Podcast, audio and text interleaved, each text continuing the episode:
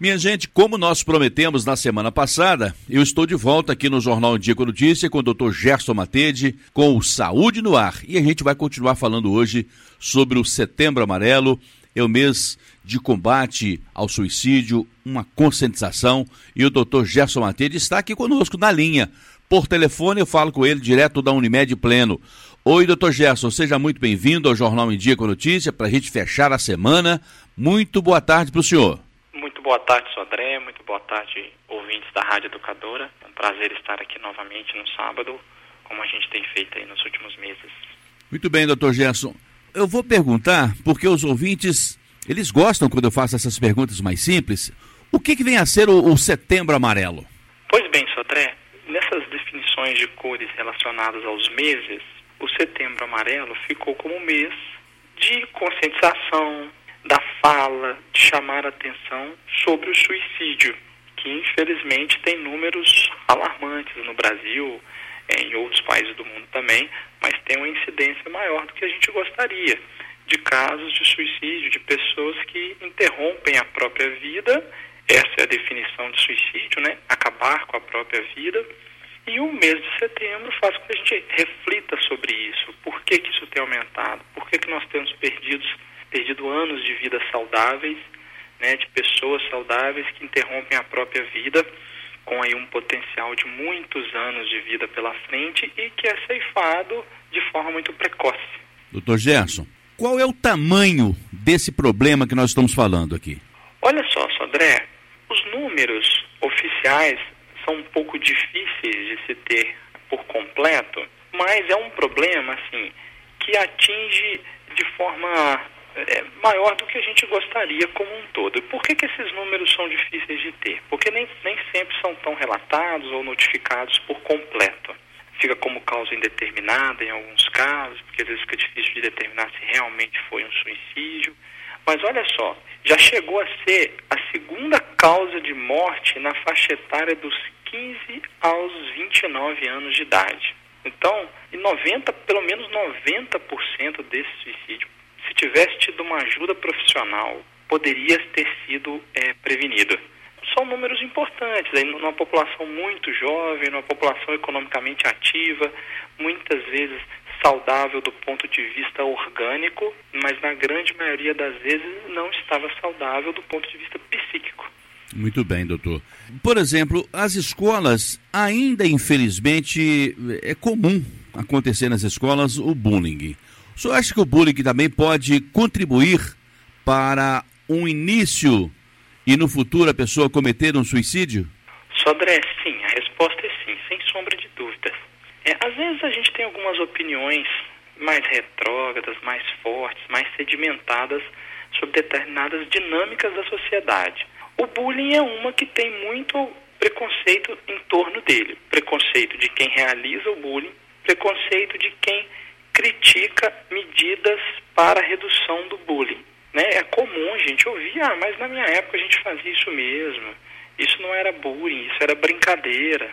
Isso depende muito da gravidade do bullying, isso depende muito da estrutura social de quem está recebendo esse tipo de bullying. Então, às vezes, uma criança, uma adolescente que está em desenvolvimento da sua psicologia, do seu caráter, do seu ego, ainda imatura, psique ainda um pouco imatura para enfrentar todos os dilemas da vida e da existência humana. Quando ele sofre diferenciação dos colegas, dos companheiros de classe, isso nada mais é do que uma injustiça, do que um preconceito. Por que, que eu sofro algum tipo de discriminação? Por que, que eu sou tratado diferente dos demais? Por causa da minha cor? Por causa do meu cabelo? Por causa do meu peso, da minha conformação é, corporal? Isso é justo?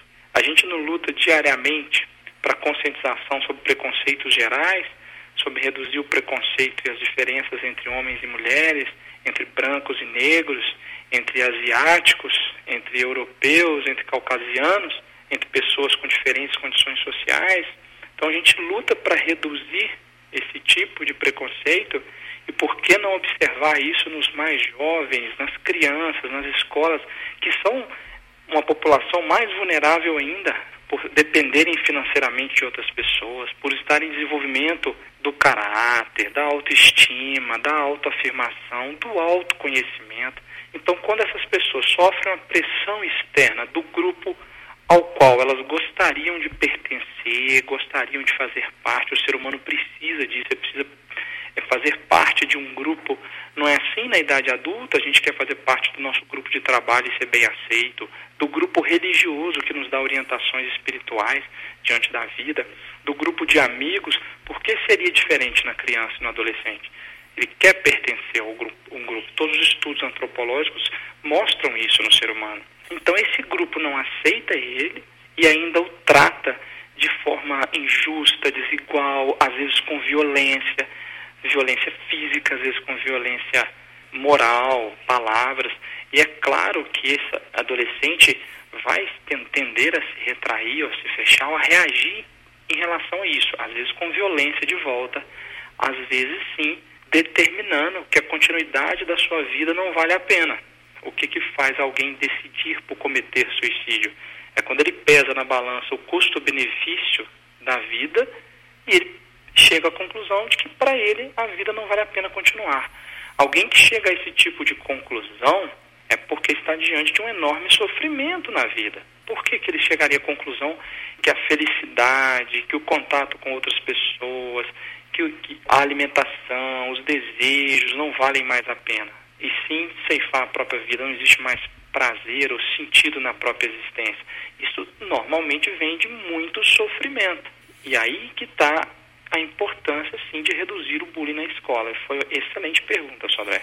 Doutor Gerson, o senhor apresentou uma faixa etária de 15 a 29 anos. É claro que é uma estatística. No início do ano, claro que fora de uma pandemia, essa pandemia atrapalhou a vida da gente num todo e claro que atrapalhou também a vida da escola. Todo início de ano, todo início do ano letivo, acontecem as reuniões para traçar o calendário de todo o ano letivo dentro da escola. No início do ensino médio, os jovens chegam com 15 anos. O senhor acha que é preciso muita coragem dos gestores das escolas, da rede pública, rede particular? É preciso muita coragem para colocar esse tema no calendário anual das escolas? Suicídio, doutor? Sodré, é preciso sim, porque a, a sociedade ela sempre reage de forma excessiva a temas polêmicos, certo? Qualquer tema que gere opiniões diferentes, às vezes nós, por uma sociedade ainda imatura, especialmente a nossa sociedade brasileira, com os nossos 500 anos de existência, estamos amadurecendo ainda culturalmente. Quando se traz temas polêmicos para dentro da sala de aula, então, falar sobre saúde. Então, no passado, falar sobre aparelho reprodutor masculino, feminino, foi algo que demorou a ser introduzido nas escolas. Aí sim, com o passar do tempo, falou-se disso, sobre a prevenção de doença, uso de preservativo, anticoncepcionais e, e assim por diante, tentando diminuir a gravidez indesejada, as doenças sexualmente transmissíveis.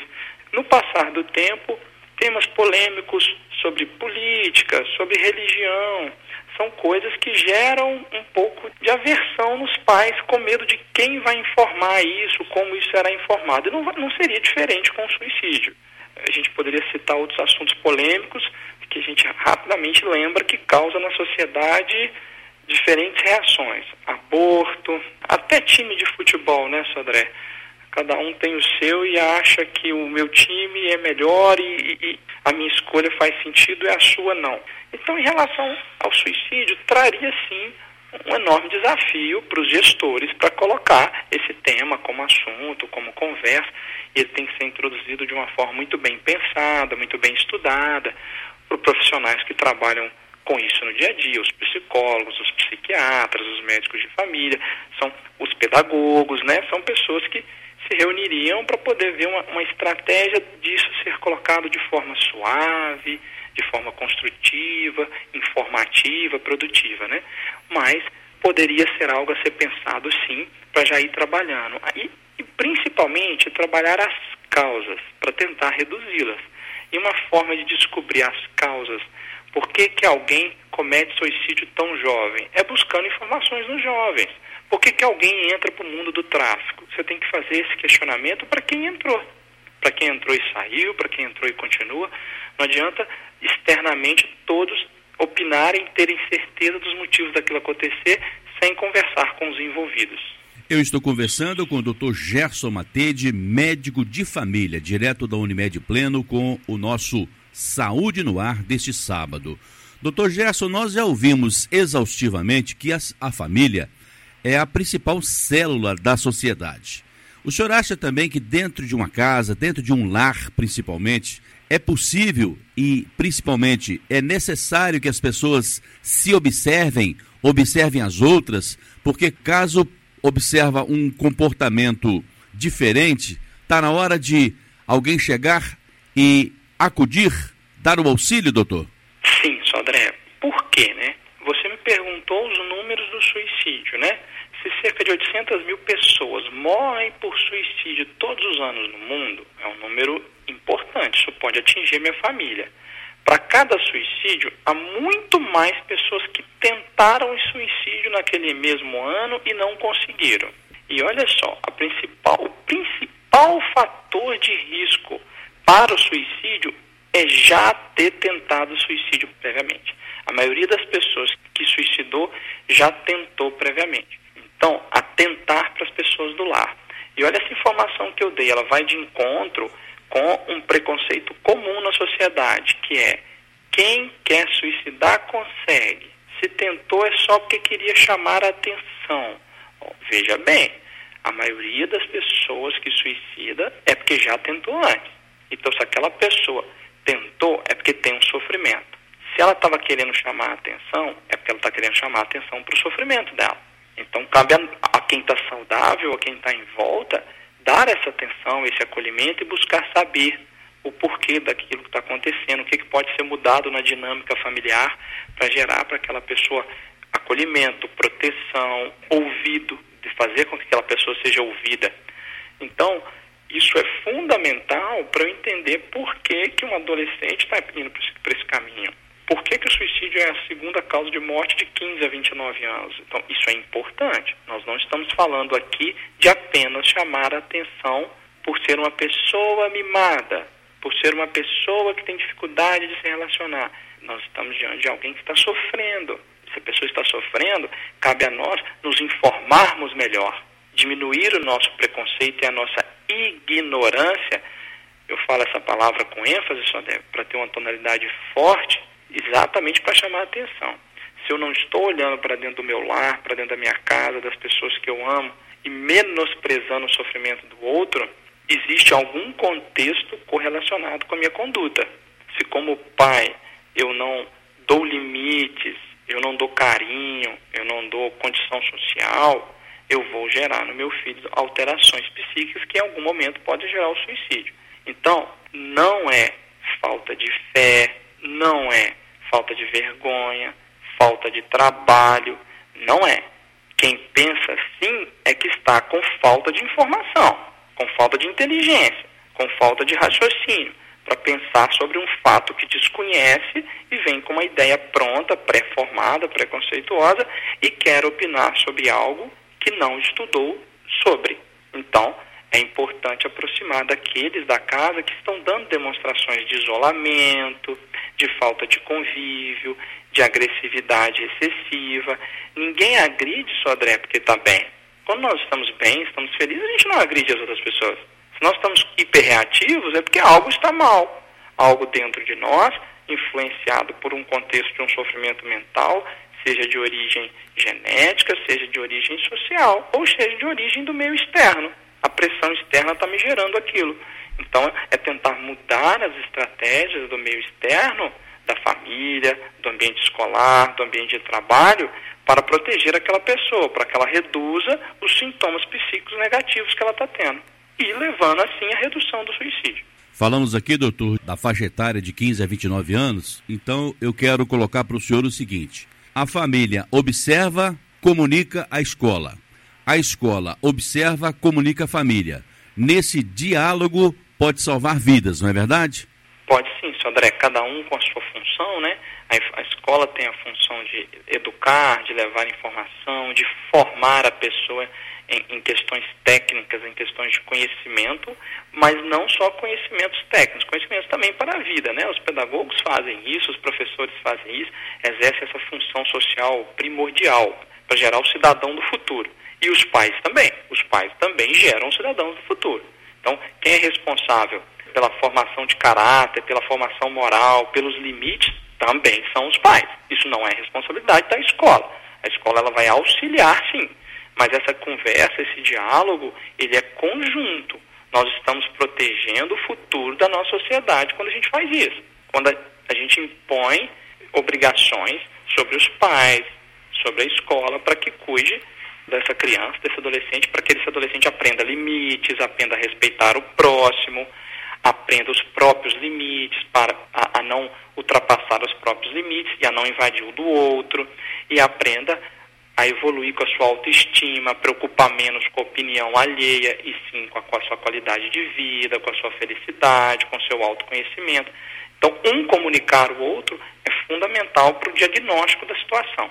Isso sem falar, doutor Gesso, que depois que acontece, o impacto negativo na vida daquela família e dos familiares é grande, de um, um prejuízo psicológico para a vida inteira, não é verdade?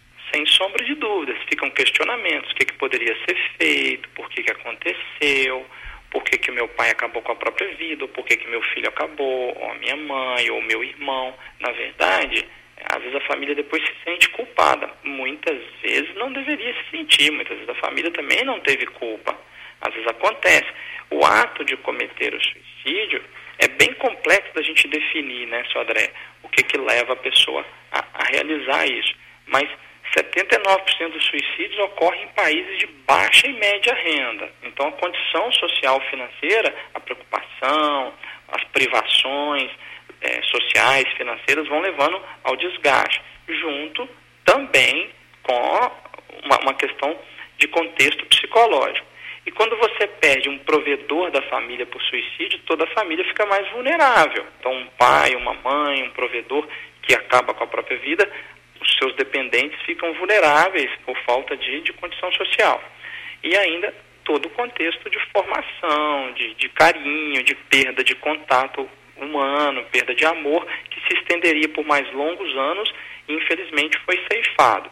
Mas ao mesmo tempo é, é contraditório os pensamentos sobre suicídio, porque para alguém acabar com a própria vida, a gente ouve muito que, ah, foi muita covardia, por que, que ele fez isso? Ele não pensou na família, por que, que ela fez isso? Ao mesmo tempo, é foi, precisou de muita coragem para poder tomar essa decisão de interromper a própria vida, mas normalmente essa coragem vem em momentos de redução do meu raciocínio cognitivo, ao ponto de eu raciocinar que a minha vida não vale mais a pena, porque eu esqueço das várias coisas boas que também existem que eu, e que eu estou perdendo quando eu interrompo a minha vida. E eu gosto sempre de lembrar, dentro desse contexto todo, doutor Gerson, que o pensador, filósofo Aristóteles disse que nós nascemos para sermos felizes, doutor Gerson. Exato, Sodré, nascemos para sermos felizes. E como faz parte da vida construir a, a nossa formação através da tristeza também, através da frustração, através, inclusive, de sentimentos negativos como raiva, ódio. Esses sentimentos eles têm que ser trabalhados para que eles sejam passageiros, para que a maior parte da vida a gente usufrua dos, dos sentimentos positivos. É muito bem estabelecido a relação entre depressão, abuso de álcool, é, que, que gera tristeza, que gera melancolia, está muito bem estabelecida essa relação com o suicídio. Mas em países desenvolvidos ocorrem suicídios de forma impulsiva, por um momento curto de crise.